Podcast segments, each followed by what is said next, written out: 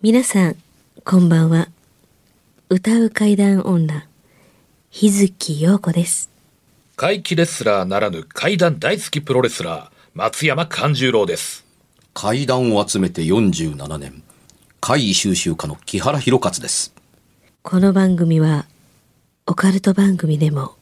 心霊番組でもありません。怪異収集家である作家の木原博勝さんが、実際に直接取材した実話怪談を語ります。日本で唯一の怪談専門ラジオ番組です木原さんといえばあの今や伝説の実話怪談本、新耳袋シリーズの作者でもおなじみですよね。他にも、うずしお怪談やつくも怪談といったヒットシリーズも出版されてますよね。その木原さんによるこの世のものではない話、もののけの話、不可思議な話といった実話怪談を季節に関係なく毎週聞くことができるなんて、怪談マニアにとっては夢のような話ですよね。夢どころか悪夢よりも素晴らしいことですよ。それでは、あなたが最後まで無事にお聞きできることを祈ってます。怖い水曜日、存分に味わってください。令和というはい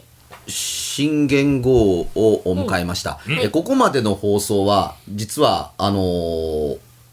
平成にで収録していたんですけれども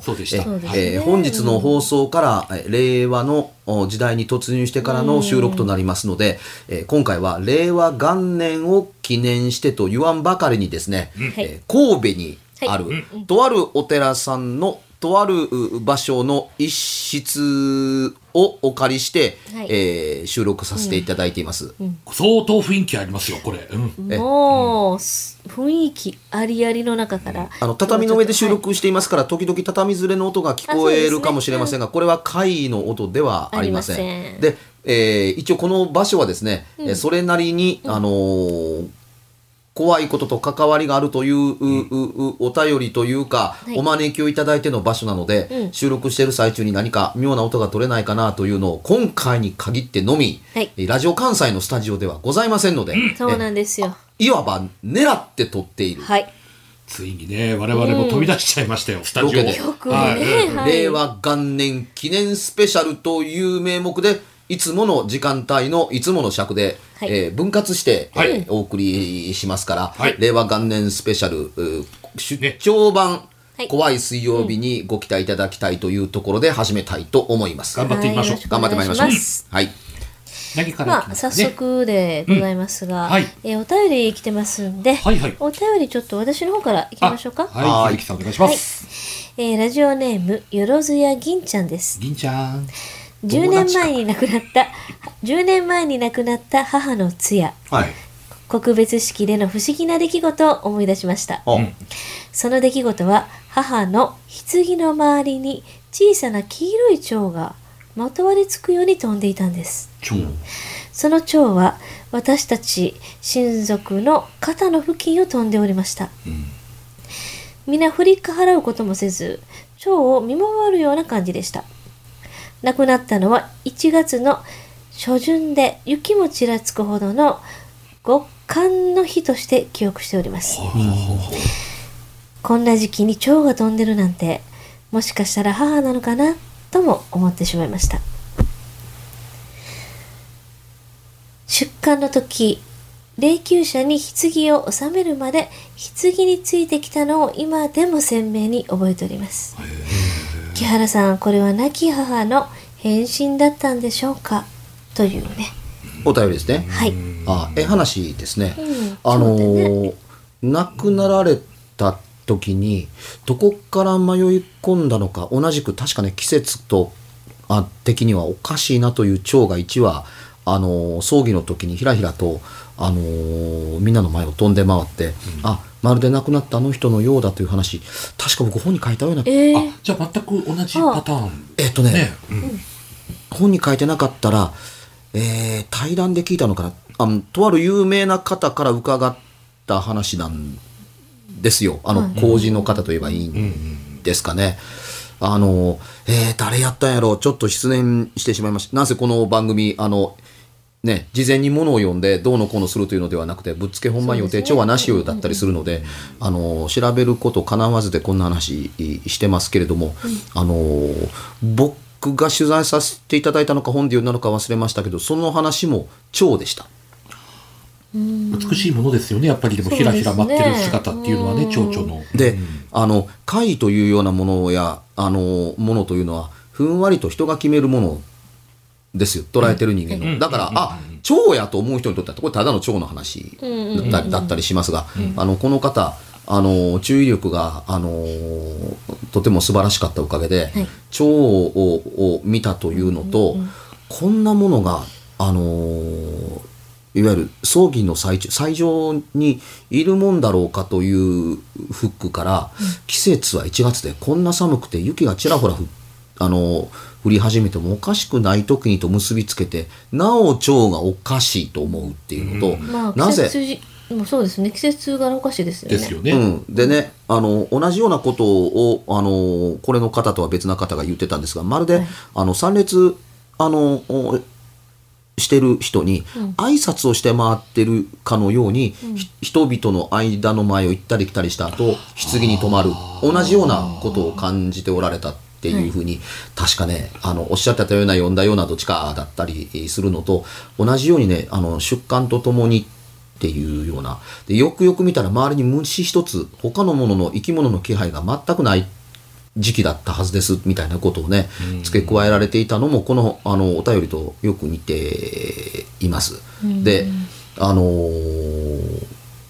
ここに人が貝を見るというふうに言ったのはこの注意力からあの言うとこの人がおかしいと思ったのはおそらく親戚一同の方もおかしいと思われたと思うんですがあのそう思わせるような構成でできてますよね。おかしいと思ったところだけをそこだけおかしく伝わるように書いていただいたと言ってしまえばもちろんそれまでなんですけど、怪は人が決めるというと同時に蝶が母の化身なんでしょうかというふうに思うところに怪が寄り添って存在すると思ってたりするのを頭からバカにしないというのが少なくても私たちの姿勢だったりします。そう感感じてあのそうあってほしいと願うことををその通りだといいですねと寄り添い寄り添いたいところですね、はい。一生に付すのはあの簡単なんですけれども一生に付せるようなことというのは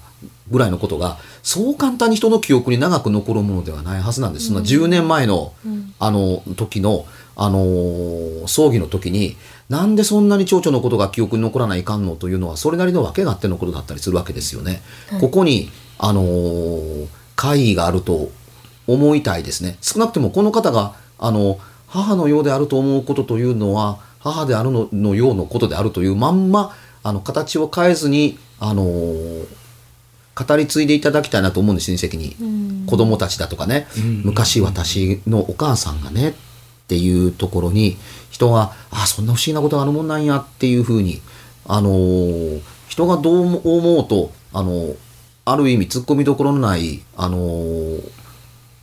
満点の怪異体験的お便りだなと思いますよ。うん詳しく書いてあるというよりはあの埋めておかなければならない紛れというものを排除してますから、これ季節書いてなかったら、はい。え長男ちゃうの？うん、終わりっていうふうになるでしょ、あの春先のことでっていうなら、それはモンシロチョウが舞い込んできたのかもというところだったりいしますし、ん。あの棺の中には花が添えてございます。いっぱい花で埋められてるでしょ、はい。そら蝶も寄ってくるわなっていうふうに思われても当然でしょ、それをあえてあのあの分かった上であの季節や温度みたいなものでじ時期や温度みたいなもので、おこれはおかしいというところをちゃんと書かれているところが非常によろしいですよね。あの持ち上げてるのではなくてあのお化けだとか誰が見ても誰が聞いてもうわ怖いっていうエレメントで構成されたものばっかりが階段やないんやというふうに。そうですよ。そうそうそうですよね。言いつけたりするんで、これが仮に不思議な偶然であっても、あまりにもおかしいと思う不思議な偶然は怪異であっても良いのではないかと思うところが、まああの私たちの思うところだったりするのであの良かったことや助けていただいたことやありえない出会いだとかというのもいやまるであの目に見えない意思あるものが結びつけてくれたかのように思うで立派な会の成立はあると思うんですよ。でそこにそのあのふんわりとその気持ちを乗せて人に語ることが多分会談なんですよ。だから、あの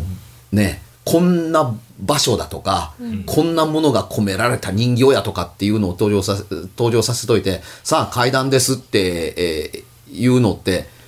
どうなのっていうふうに、はい。広く捉えてるように見せて捉え方はひどく狭くないかっていうふうに思ったりするんですけどね。あの令和元年迎えたお便り番組第1号、お便り第1号としては、あのとてもありがたい。これから先我々が何話しても大丈夫という事例をいただいたように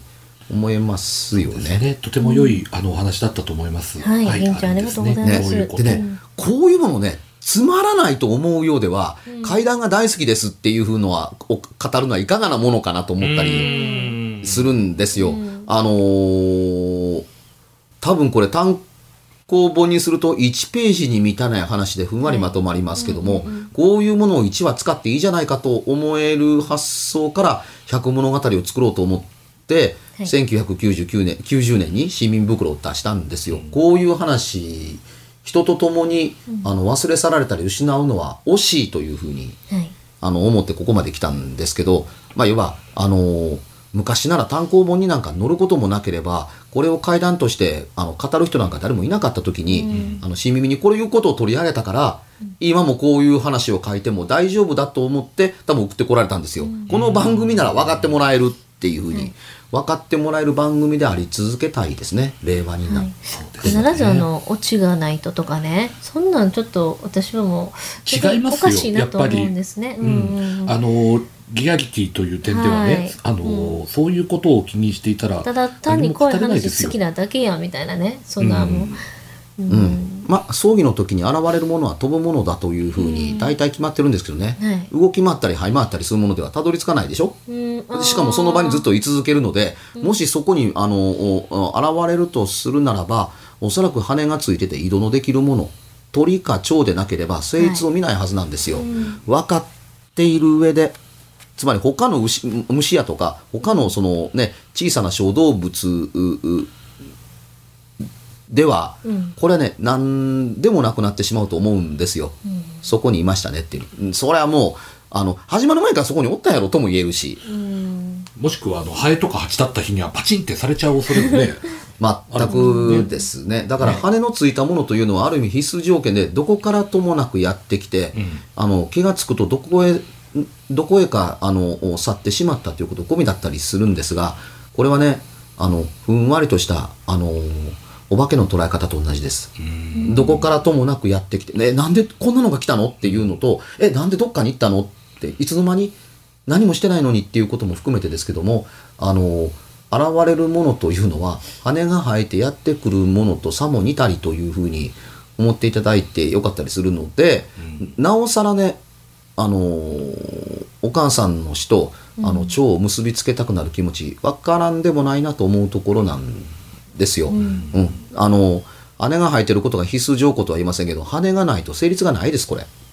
だからね、あやはり蝶なのかなというふうに考えさせてくれるあの1話ですね。あのなどう言いましょうね。霊的に解釈することよりもこういう紐解き方の方がいいんじゃないかなと思うんです。あの羽が生えてなければこれはなかったでしょうっていうとこですけど、肉体がなくなってなかったらこんなことは起こらんでしょうって話をしてるようなもんですから私たち。肉体がったら人ですからね、はい。ただそんな小さな回と認定しづらいものか何かをわざわざ番組に取り上げて長々長と喋るもんじゃない。もっとおもろい話せえやっていうのはちょっと私たちの解釈とは違うと思っていた,、いただくってリスナーさんに伝わるといいなと思うんです。こうこういうようなものを送っていただけることはありな番組なんですというふうに、あの回をことさら手柄話で鬼の首取ったみたいにこんな話があってんでみたいなことをやるのではなくて多分これはこの番組だったら分かって取り上げてくれると思っ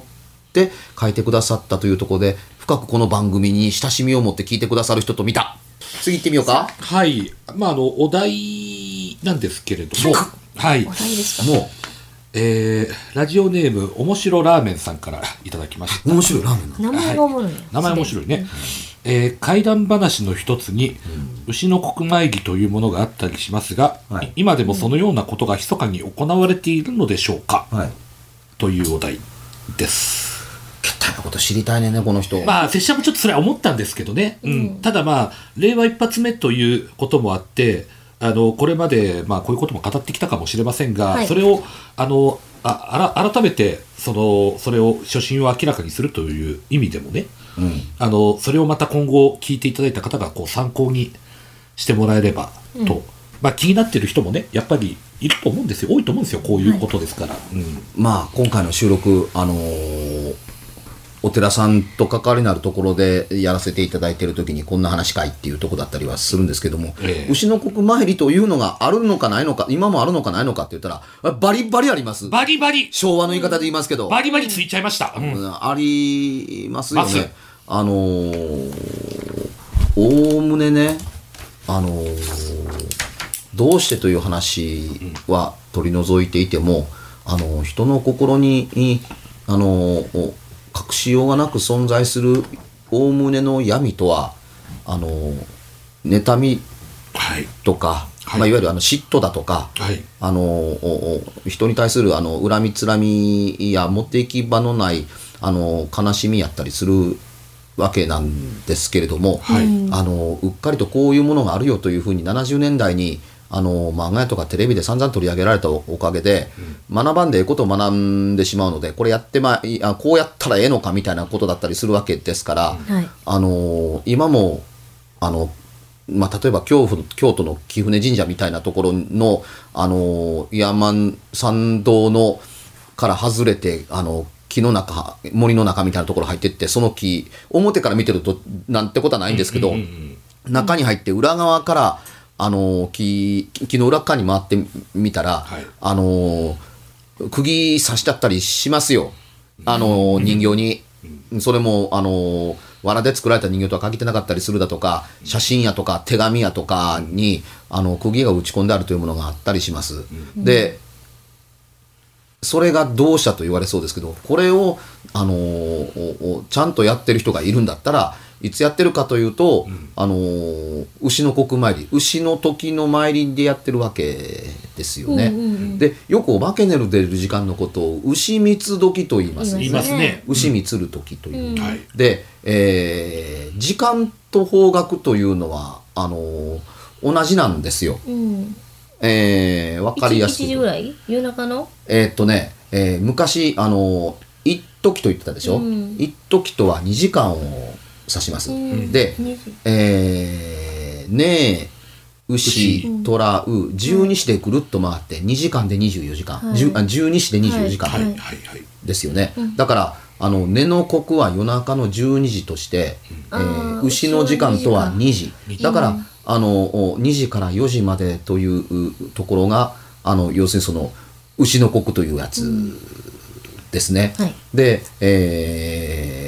さっきも言った通り方角と時間と一緒っていう12時で切るってるでしょ、はい。で、えー牛お化けが出る時間が牛三つ時という話と時間と一緒だというのと同時にこれ方角も意味するので皆さんがよくあの風水のちょっとでも感じてたら聞く言葉に鬼門という方角があの北東の方角ですよね。はい。ね。えーでね、えー方角的に言って鬼門とはどこかというとあの牛虎の方角と言われ,、ま、言われてたりします。鬼門の木とはあの木鬼という字を当てますけども、はい。鬼はあの中国であのいわば幽霊のことを指します。お化けのことを、これが入ってくるもんで鬼門なわけです鬼よの門ですね。うん。だから鬼門の方角があのー北東と言えばいいのかしらね。あのーこの方角からやってきてでこの時間だったりするというのでさっきあのね、えー貴船神社という名前を使いましたけれども、はい。あの京都の鬼門にあたる鬼門封じのあの神社さんが貴船神社だったりするので、ここが牛の国参りのつまり京都の人たちが、あのおおあの木の道を使って、えー呪いをかけるという場所として、えー勝手にそんなことやったりするわけですね。牛の国参りをね詳しく説明してどうやるんですかっていうところまで突入したくはなかったりするんですけれどもはもちろんもちろん。あのー少なくてもあの構成エレメントとして、あの物事の反対方向のに使うというものをばかりを構成してあの行う呪詛だったりするわけですね。わかりやすく言って手に入りにくいものを一つ言っておくならばさっき時間と方角の話はちょっとしましたけれども、はい。頭の上にね五徳というものをかぶるんですよ。はい。五徳ってわかります？あの立ってるやつですか？ろうそく。あまあねあの男ってあのガスのそうそうそうそう。そう、ですよね。ねうん、あのガスのコンロに爪みたいなのが入ってるっしょ、うん。夜間を乗せるやつですね、あれ五徳というんですよ。5つの徳と書きます、これあのー夜間を乗せる役割をしてますけれども、はい。つまり夜間を乗せるための役にたあの使うものだったりするわけですから、ひっくり返したら意味ないわけですよね。そうですね。わかりやすく言うと上に物を乗せるものであって頭にかぶるものではな,、ないわけです、ね。だから使い方を真逆に頭にかぶってたりするわけですよ。あ言ってる意味わかります、はい。うん。はい。あのー上に物を乗せるものを、頭の冠として使ってるったりするので、うんうんうん。いわゆるあの支えるための足を上に向けてるわけですね、だからせあの本当の使い方から言うと真逆だったりするでしょ、うん。この真真逆のもので全身身を包んで生きるものの時間ではなくてお化けの時間だとかお化けの方角というところになぞらえてあのー相手をどうのこうのやったりするわけです、ん。がしかしあの本当に効くものというものというのはこんなね形を真似ればなんとかなるというものではないんです、うん。やはりあの人があの気を込めて送り込むという強力なあの恨みのようなものの方に意味があったりするんですよ。うん、したがってあのそこまであの強力な意志あってこそそのいでたちをしその時間に入りこの行動を取るということによって成立をするんですね。すべては気持ちを集中して高めるためのあの要素に他ならないと僕は思うん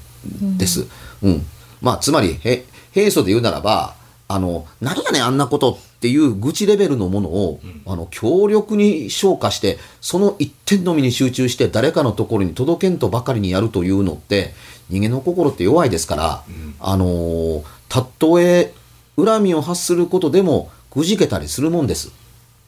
うん、それをしないために我がことに禁じ手というのをいっぱい設けてあの一手に集中集中させるわけですね。これほどのエネルギーを放てばどうなるかっていうとその人間も穴二つのごとく、出すもの出して達成したらしたかのごとくまあまあダメになるというので人を呪わば穴二つに通ずるわけだと思うところだったりするんですよ。ただ儀式的なことを通じてやればこれは叶うのだと人の心があのーおこう集中しやすいわけですよね。で一応ねあのー呪詛というのは途中でバレいや目撃されればあのバレ物になったら帰ってくるといううことになってたりするのはそこでねやるだけやっと中途半端にやっといてプツッと切れたら、己の心がバキッと折れるとろくなことがないのと同じように、あのー相手に届かず我が身に振り返ってくるというところだったりするのでまあまあなかなかあのできないことに対する戒めが含まれているなとも思,、思う要素もあったりします。そこまではできひんやろ？だったらやめときっていうのもあのプロセスの説明の中には組み込みやすかったりすると思うんですよ。えー答えにくいものをたどり着かないように説明するというのはとっても難しかったりするんですけれども、あのーまあまあ、あの、一本上司であるものだったりするんですよ。でね、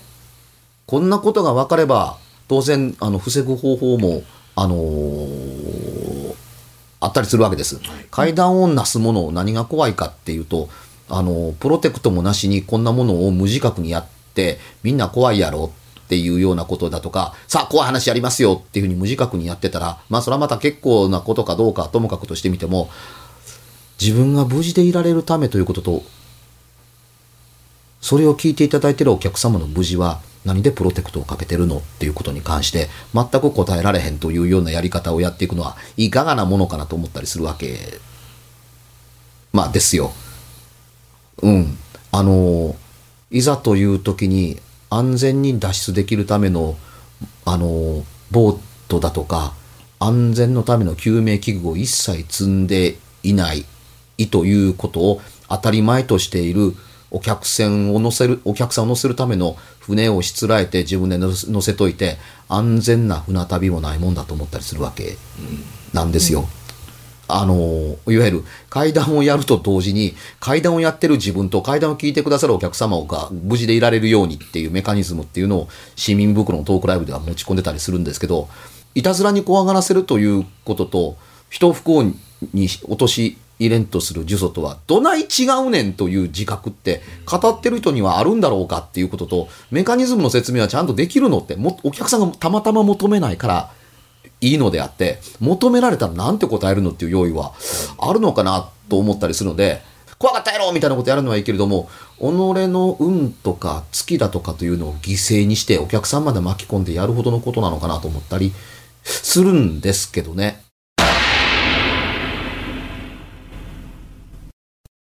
番組では1回216円でダウンロードできる別冊怪談ラジオを販売しております。ちょっと普通の地上波のラジオでは放送できない僕の体験を、あの、語っています。二度と本の形でまとめるつもりのない話が入っていますので、ぜひお聞きになってくださればと。どうやったら帰るの？詳しくは、ラジオ関西の怪談ラジオのホームページをご覧になって、ぜひともお買い求めいただければと思います。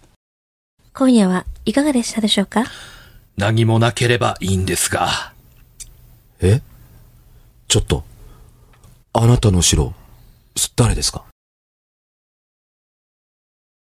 番組ではお便りや感想のほか、あなたが体験した怖い話や、あなたが聞いた身近な人の不思議な体験、また怖い写真や曰く因縁のあるものなどもお待ちしています。メールの宛先は、階段アットマーク jocr.jp k-a-i-d-a-n アットマーク jocr.jp ファックスは078-361-0005 078-361-0005おはがきは郵便番号650-8580ラジオ関西階段ラジオ怖い水曜日までぜひ、本物の怖い話を私に教えてください。お相手は、歌う階段女、日月陽子と、怪談大好きプロレスラー松山勘十郎と、そして階段を集めて47年、木原博一でした。それではまた来週、お耳にかかりましょう。この一週間、あなたが無事でありますように。